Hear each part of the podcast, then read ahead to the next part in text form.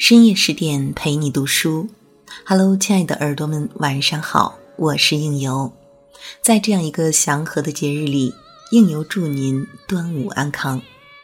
那么今晚呢，我们要随着文史类专栏作家百合的文字来解读一下《红楼梦》里哪个姑娘遇事拎得清、站得住。百合呢，著有红学评论集《梦里不知身是客，百看红楼》。该书被媒体评为年度最不能错过的十大红学书之一。如果你喜欢，记得在文末点个赞哦。《红楼梦》里，宝玉的身边有个大丫鬟叫麝月，是个很重要的人物，与袭人、晴雯三分天下。但是她长得什么样子，曹雪芹却一字未提。王夫人说过，她和袭人都是体体面面的。意思是看上去是个正经姑娘，这话是给他们的工作态度打分，无涉颜值。袭人曾自谦粗粗笨笨，本人却是个细挑个子、容长脸，与粗笨不沾边儿。晴雯是眉眼像林妹妹，水蛇腰、削肩膀的妖精样；小红细巧身材，黑头发，干净俏丽。方官是面如满月油白，眼如清水还清，就连四儿曹雪芹也大方地送了四个字：十分清秀。仿佛宝玉房里略略有点姿色的曹公都不放过，剩下的几个大丫鬟都没有描述长相，别的也就罢了，麝月毕竟戏份最重，难道是她模样太抱歉？这才是大师手法好吗？长相只有在初见时才会在意。小红和方官四儿的长相被描摹，是因为他们在宝玉眼里新鲜劲儿还没过。袭人、晴雯的长相都是借别人的嘴说的，那都是贾云和王夫人的第一印象，是情节推动的需要。麝月与宝玉朝夕相处的跟家人一样，天天在他眼前晃。谁还会时时留意自己家人的相貌？不写是亲密，写了反倒见外。所以麝月长什么样，有兴趣的读者们只好自行脑补。再说人与人长期相处，真正靠的是人品和大脑。就凭这一条，麝月姑娘不靠脸，也照样混得差不了。第二十回，袭人卧病，大丫鬟们都出去耍钱了。唯见麝月一个人在房里，宝玉问他，他说没有钱。宝玉奇怪了，明明床底下一堆钱嘛。麝月说，都玩去了，这屋里交给谁呢？那一个又病了，满屋里上头是灯，下头是火。那些老妈妈子们劳天拔地的服侍一天，也该叫他们歇歇。小丫头子们也服侍了一天，这会儿子还不叫他们玩玩去？所以让他们都去吧，我在这里看着。真是个为他人着想、默默奉献的好姑娘。宝玉立即视她为又一个袭人。晴雯回来看到宝玉给麝月篦头发，便对他冷嘲热讽：“交杯盏没吃，先上了头了。”宝玉小小嘟囔一句，麝月就赶忙对镜摆手。晴雯折回来不依不饶。麝月陪笑，息事宁人。著名的晴雯撕扇，撕的不是别个的扇子，恰是麝月的。麝月委屈地说：“这算什么？拿我的东西寻开心啊！”在晴雯面前，麝月就像个受气包。他的生存之道，好像是靠奉献和忍让。千万别被表象迷惑。原著说，宝玉身边一干人都是伶牙俐爪的。晴雯成天咋咋呼呼打东骂西，袭人虽不强势，但板起脸教导起老妈妈也是一套一套。秋纹成天牙尖嘴快的耀武扬威，碧痕也是个不让人的，和晴雯还拌过嘴。哼，五十二回之前，除了麝月，个个都很拽，口才都很好的样子。可是，一遇到骁勇善战的婆子。他们个个都成了锯了嘴的大葫芦，在胡搅蛮缠的春燕娘面前，用晴雯的三板斧、贤袭人的大道理，统统派不上用场。还有其他那些厉害姑娘，不知为啥此刻全都隐身了。原来全是窝里横。万万想不到，他们紧急求助的人竟是麝月，而麝月真的就不负众望，正说反说都是理，变得对方羞愧难当，哑口无言。袭人唤麝月出场的理由是：“我不会和人拌嘴，晴雯性太急，你快过去镇唬他两句。”不会和人拌嘴，有可能是性格迂回，不善与人正面交锋，也有可能是脑子不快，导致口齿顶不上来。至于晴雯的性太急，其实是思路不清，一急就短路成了糊涂蛋。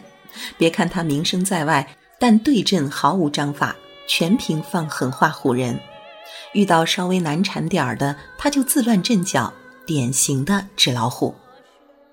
之前撵坠儿时，坠儿妈挑刺儿说他们敢叫宝玉的名字，晴雯一急竟然说了这样的话：“我叫了他的名字了，你在老太太跟前告我去，说我撒野也撵我出去。”一下子就把自己降到和对方一个档次上去，话里话外全是破绽。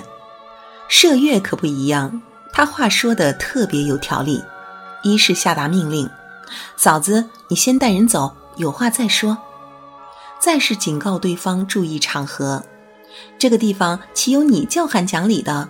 你见谁和我们讲过理？别说嫂子你，就是赖奶奶、林大娘也得担待我们三分。三是说明叫名字的两个充分理由，原来一是为了回话方便。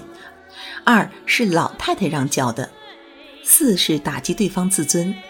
成年家只在三门外头混，怪不得不知我们这里的规矩。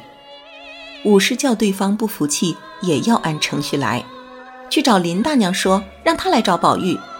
实际上是说对方不够格与他们对话。最后教小丫头擦地，就是在下逐客令，干净利落的结束战斗。这一通陈词有理有据，环环相扣，气场强大，言辞锋利，对方悻悻败走。至此方知，对晴雯处处退让的麝月才是深藏不露的高人，身负独门绝学，是个吵架达人。别小看了吵架，除却上不得台面的泼妇骂街、胡搅蛮缠，吵本质上就是辩论。可以称得上是一门技能，对当事人的要求那是相当的高。说的洋气点，别看吵的是架，全方位标的可是综合能力。除了表达能力、应变能力，最重要的还是逻辑严密，让人无从辩驳。既然要讲理，就得看谁讲得通。不张扬不代表没能力，只有晴雯这块爆炭到处点火。袭人急得团团转、一筹莫展时，不显山露水的麝月才会像救火队队长一般霸气出场，横刀立马，还从不落下风。如果《奇葩说》剧组到大观园里选辩手，麝月必定能入选。除了口风厉害，麝月遇到突发状况处理起来也颇有逻辑。春燕娘二次闹事追打春燕时，袭人管不住，气得铩羽而归。麝月一边使眼色让春燕找靠山，一边出面应对，还一边请平儿来，几下里都不耽误。回头再看麝月对晴雯的忍让，方知那不叫软弱，叫大度。他若亮剑，恐怕三个晴雯也不是他对手。对外虽寸土不让，对内却宽容礼让，不与姐妹们斤斤计较，自愿收敛锋芒，后退一步。他比晴雯柔软。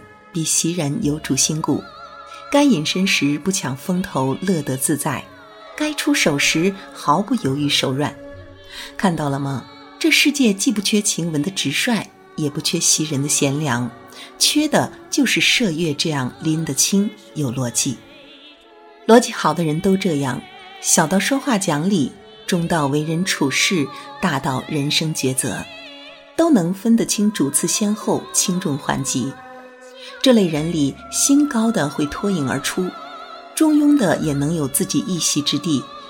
麝月便是后者。有这样一个全才坐镇怡红院，真乃宝玉之福。宝玉生日宴上，麝月撤的花签是荼蘼花。荼蘼春末花开，花朵不浓艳不妖娆，素白单薄，但别有清香。虽不名贵，但身披微刺，不可随便攀折，将低调与锋芒集于一身。恰如麝月的生性淡薄，抱朴守拙。随份守时，不生是非，却也有缜密的审度之心，犀利裁决之力。诗家云：“荼蘼不争春，寂寞开最晚。”书到后半程，麝月才光芒渐现，想来是作者有意为“三春去后诸芳尽”的败局做准备。贾府被抄家以后，众芳荒废。伺候的姑娘们死的死，走的走，留给宝玉的是一副无从下手的烂摊子。他急需一个既温柔又坚强的明白人站在身边，入能持家照料，出能顶风挡雨。而这个人除了麝月，还能有谁？麝月之后再无麝月，千红一哭，万艳同悲。最后才轮到他明亮的徐徐绽放，虽是开到荼蘼花事了，他充其量不过是大炬收梢上的一个纤柔的背影，却也是命运尽其所能送给宝玉的最后的礼物。这个凡事拎得清、站得住的姑娘，靠着自己的实力，担当了特别吃重的角色。好了，今天的分享就是这样了。如果您喜欢，别忘了点赞支持十点君哦。更多美文，请关注我们的公众号“十点读书”。那喜欢应由声音的，也可以加应由的微信公众号“去听”，相聚的聚，听见的听，或者是华夏故事的全拼，就可以找到我。我是应由，让我们在下一个十点不见不散。